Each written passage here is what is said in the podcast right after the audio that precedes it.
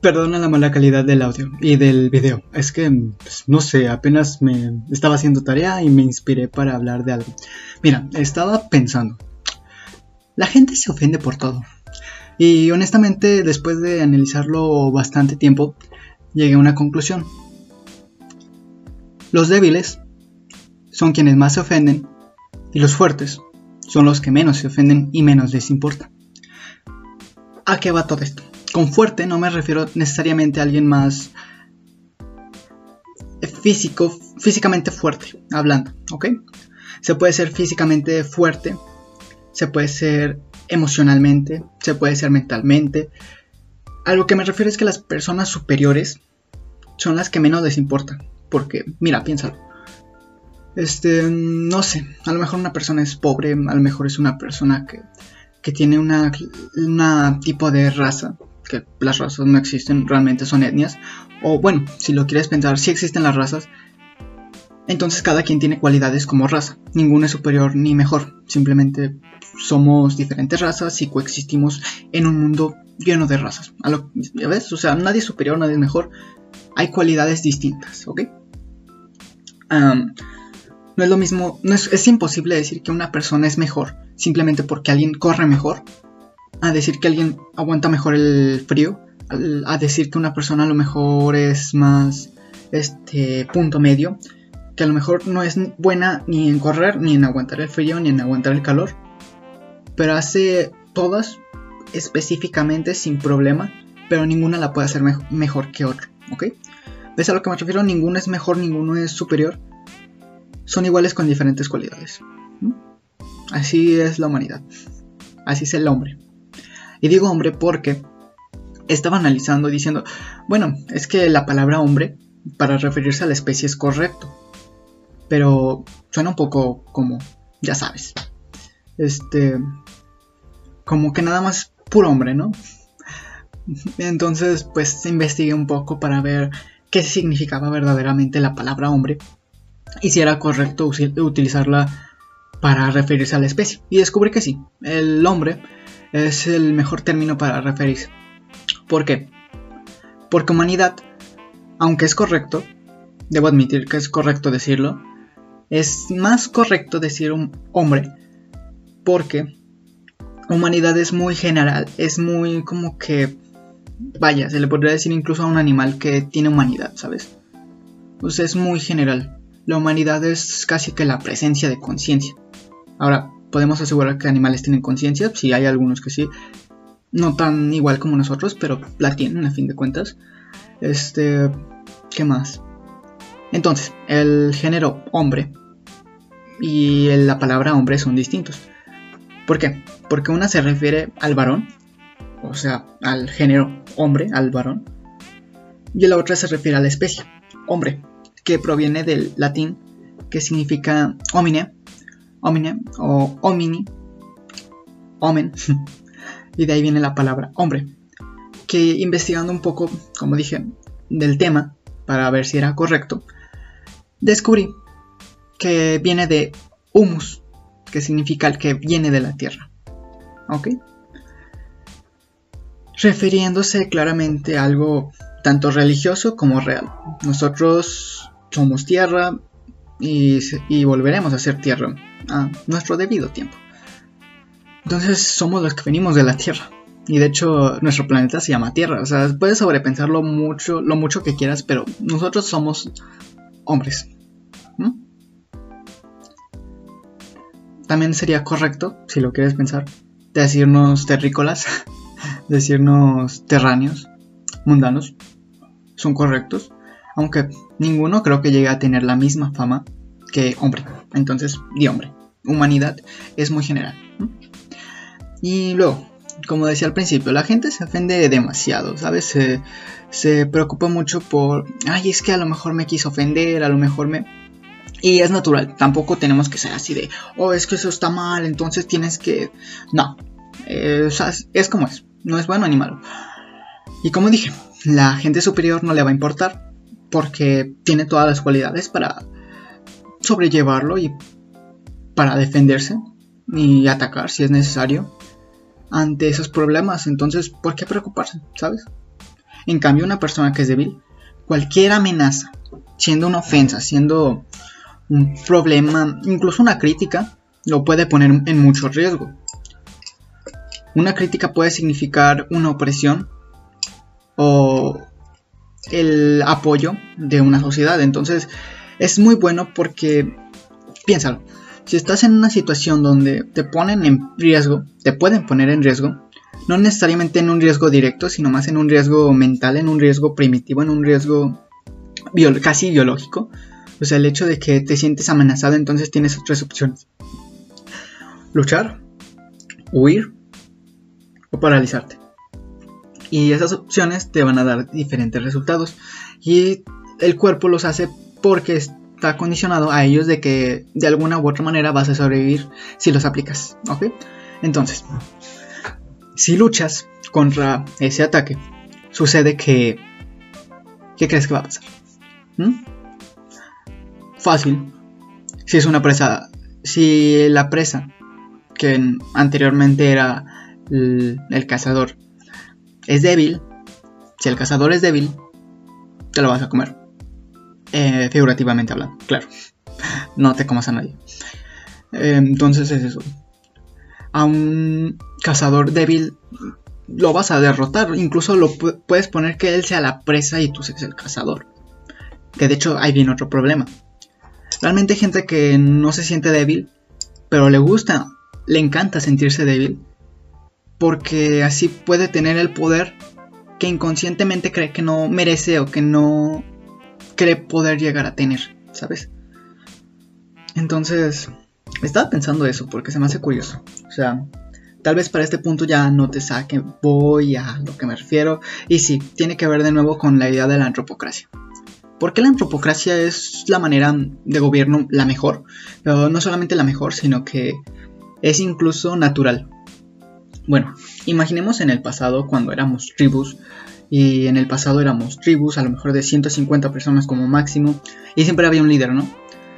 Entonces el líder era la persona más fuerte, físicamente en la mayoría de casos, pero también tenía experiencia, a lo mejor sabía cómo decidir, entonces no era físicamente, sino hay otras cosas de por medio. Solamente que en tiempos primitivos, en tiempos no tan actuales como estamos ahora, a lo mejor no es tan tangible poder ver lo demás. Em, y de hecho ese es el mayor problema de la sociedad actual, o sea, intentamos contabilizar y tangibilizar todo en números. Y ojo, ojo, no quiero polarizar nada. Los números, la ciencia, son importantes, son necesarias. Pero hay que recordar algo. La ciencia no es un absoluto. La ciencia está en constante cambio. La ciencia no la inventamos nosotros. Es una herramienta que aprendimos a usar. ¿Ok?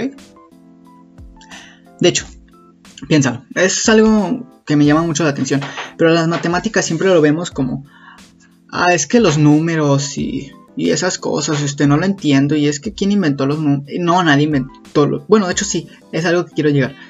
Los números, las matemáticas, todo eso es inventado, pero no como piensas de, oh, las matemáticas no existen. Eh, ah, y de hecho es en parte cierto, las matemáticas no existen, solamente están en nuestra cabeza. ¿A qué me refiero? Las matemáticas son la manera contable, es la manera de hacer visual por medio de símbolos. Los números son símbolos. los signos, más, menos, entre, por, son signos. Entonces, por medio de símbolos, de símbolos y signos, tratamos de hacer una visualización de cosas invisibles a nuestros ojos de las mayores fuerzas del universo.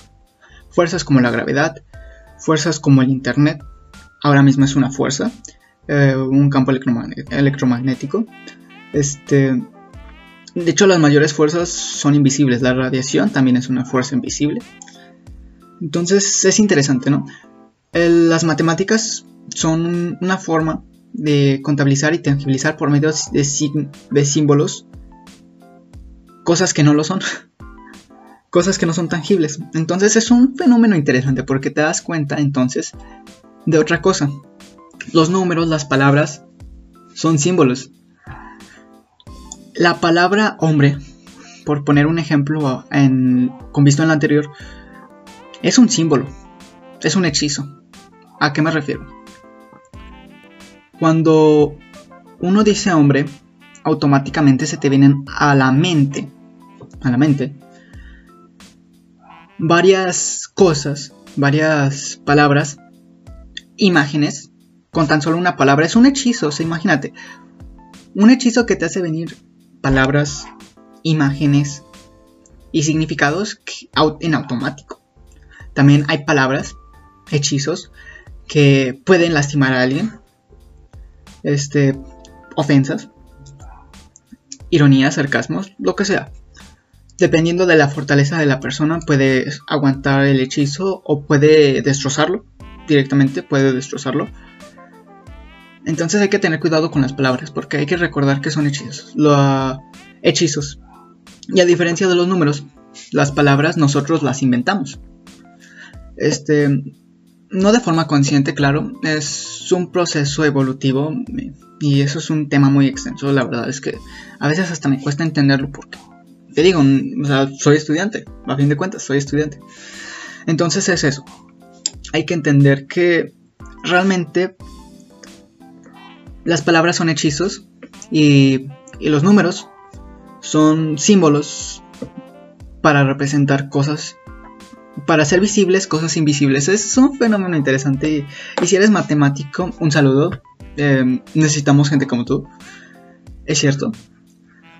Eh, y vas a entender esto. Te va a fascinar el hecho de que es cierto. O sea, las matemáticas es algo muy interesante. Lamentablemente, o por suerte, la verdad no sé. Simplemente así son las cosas. Eh, yo no tengo tanto interés por las matemáticas. de hecho, aquí viene la otra cosa que voy a decir. Ahí está la gata. Tengo una gata y es muy loca. Eh, hay algo muy interesante que, les quiero decir. A los matemáticos les dije que necesitamos gente como ustedes.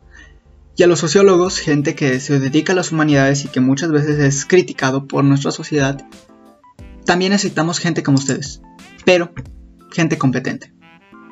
Porque muchos de la gente que se dedica actualmente a hablar de la sociedad realmente no tiene idea de lo que está hablando. ¿Y cómo se ve que yo no soy uno de ellos? Bueno, en primera porque mi opinión es impopular, pero, o sea, no es una opinión que escuches todos los días, pero por otro lado, por otro lado hablando con gente, em, familiares, amigos, gente desconocida, he visto que es algo que, que sin duda conecta con las personas, hace clic, pero no es visible, no es algo que se ve. Entonces esto me da a entender algo realmente es algo natural.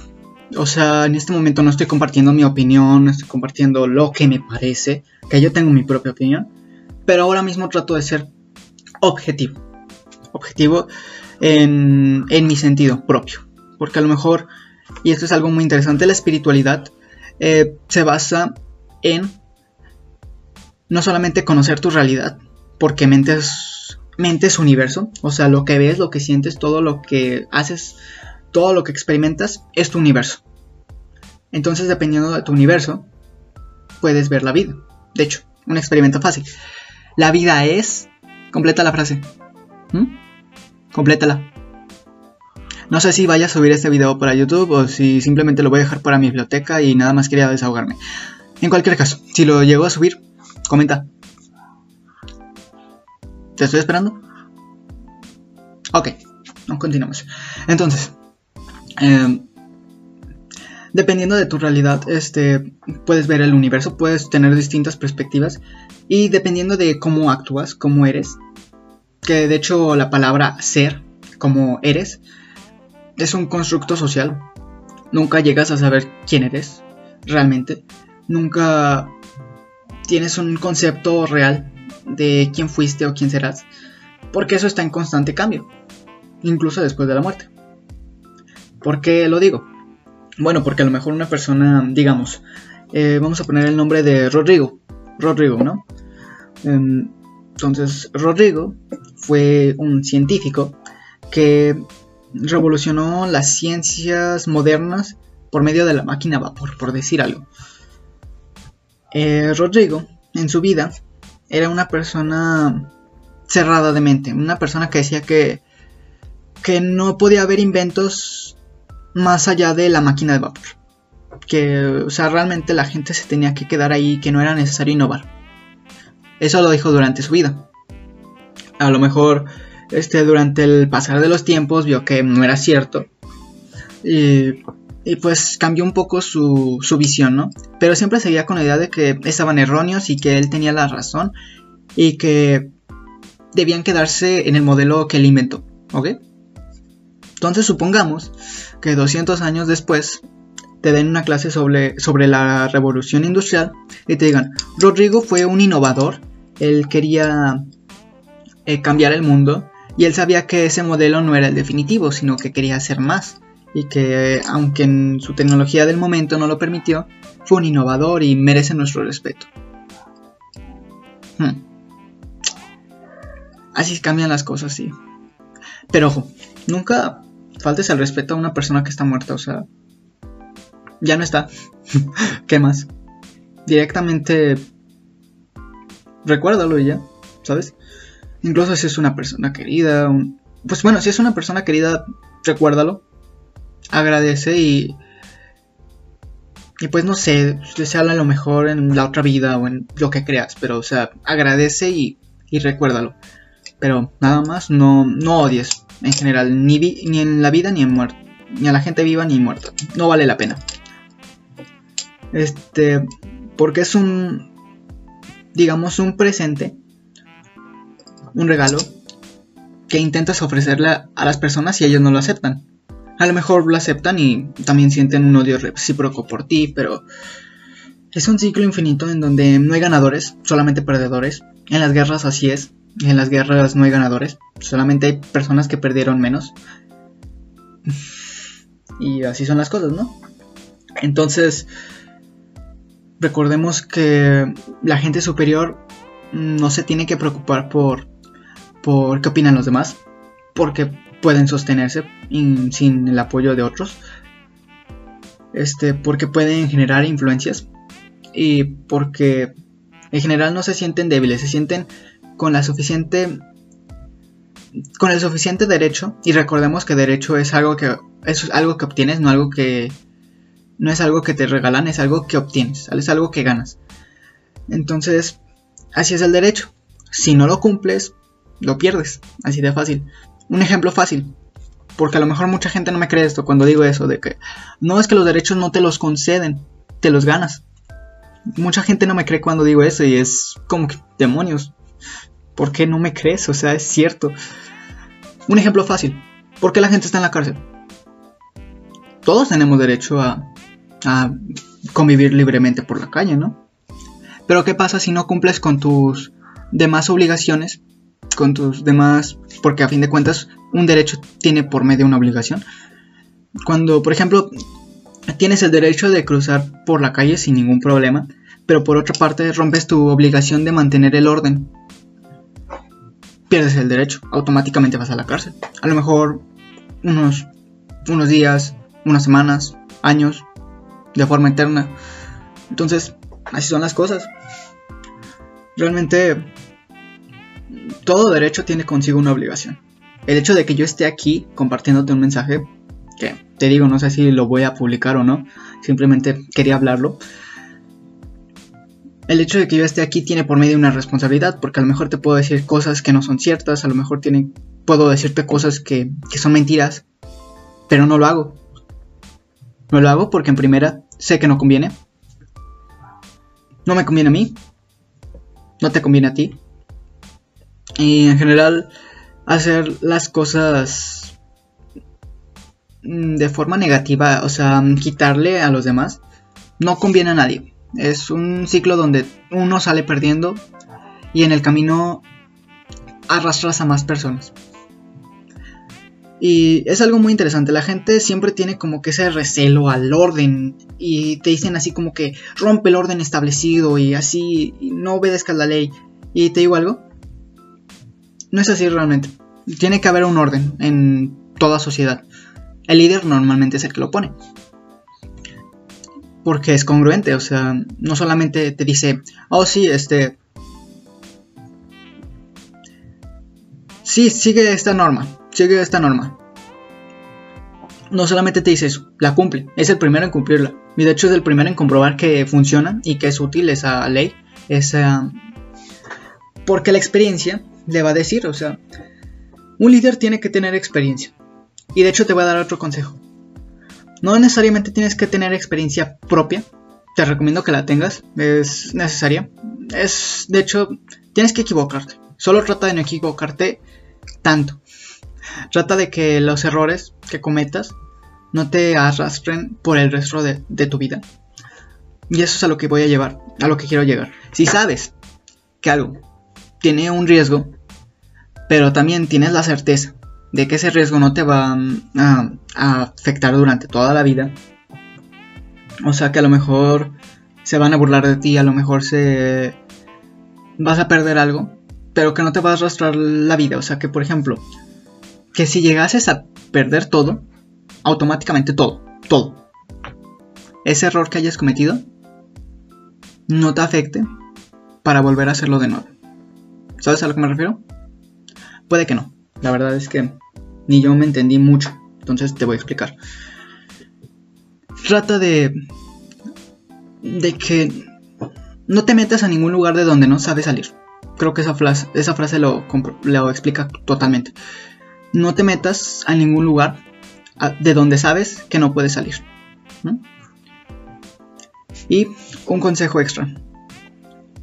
Aprende de tus errores, pero también aprende de los ajenos. Créeme, eso no solamente se llama historia, sino es conciencia. Por ejemplo, lo mejor viste en la tele o en las noticias, que de hecho no te recomiendo que hagas ninguna, a menos de que tengas la urgencia de comprobar algo, a menos de que hagas algo de provecho con esa información, de lo contrario no, no lo utilices, no lo veas, no lo consumas. Aprende de esos errores ajenos. Si por ejemplo te sale, como digo, en la tele, en las noticias, que tal persona encendió un cerillo en un boiler, cerca de un boiler. Ah, pues que aprendiste, no lo hagas. No es necesario comprobarlo porque no tienes tiempo de comprobarlo. En teoría no deberías tener tiempo para comprobarlo porque estás haciendo mejores cosas. Ahora mismo estás viendo un video que a lo mejor te va a ayudar, a lo mejor no te ayuda y, y si no te ayuda pues salte de aquí. O sea, ¿qué estás haciendo? Estás perdiendo el tiempo. Entonces, eso. Aprende de errores ajenos. Aprende de errores por ejemplo, de, tu padre. No porque sea mala persona, él hizo lo que pudo. O a lo mejor, si tuviste un padre que era violento o cosas así, pues a lo mejor no lo hizo. Pero trató, en algún punto trató, créeme que sí. Y si no lo hizo, pues ya, déjalo pasar, o sea, si actualmente ya no lo ves, si actualmente ya limitaste su el contacto con esa persona, este, pues déjalo ir, o sea, simplemente limita tu contacto, ya no lo veas, y aprende de sus errores. Es una frase que me quedó muy guardada cuando me lo dijo mi papá hace mucho tiempo, hace como dos años, y, es algo que agradezco mucho. Eh, dijo, entrena a tus hijos para ser mejor. Y te lo digo a ti también. Entrena a tus hijos para que sean mejores que tú. Porque así debe ser. O sea, tienes que entender que el futuro, lo más adelante, va a ser una representación en grande de lo que es actualmente. Si conoces el presente, conocerás el futuro. Si conoces el pasado, conocerás el presente. Entonces entenderás perfectamente a lo que me refiero cuando digo, entrena a tus hijos para ser mejor. ¿Y cómo puedes entrenar a tus hijos para ser mejor que tú? Sé la persona que necesitaste. ah, se me lengua la traba, perdón. Sé la persona que necesitabas cuando eras niño. Así de fácil. A lo mejor necesitabas una figura paterna, a lo mejor este, necesitabas a un maestro, necesitabas un guía. Entonces, sé la persona que necesitabas cuando eras niño. Créeme, si una persona cambia consigo misma, si una persona hace lo mejor posible consigo misma, vas a cambiar al resto. Porque tu mundo, tu universo, es la mente. Si cambias tu universo, que mente sana es cuerpo sano, si cambias la mente, tu cuerpo y todo lo que está a tu alrededor, tuyo, vas a cambiar al mundo. Tu mundo, que es el más importante. Eso es todo. Porque ya tengo una clase y de hecho ya me retrasé unos 5 minutos. Entonces, entiendan, me importas. Porque si no, no estaría aquí. Quiero cambiar mi mundo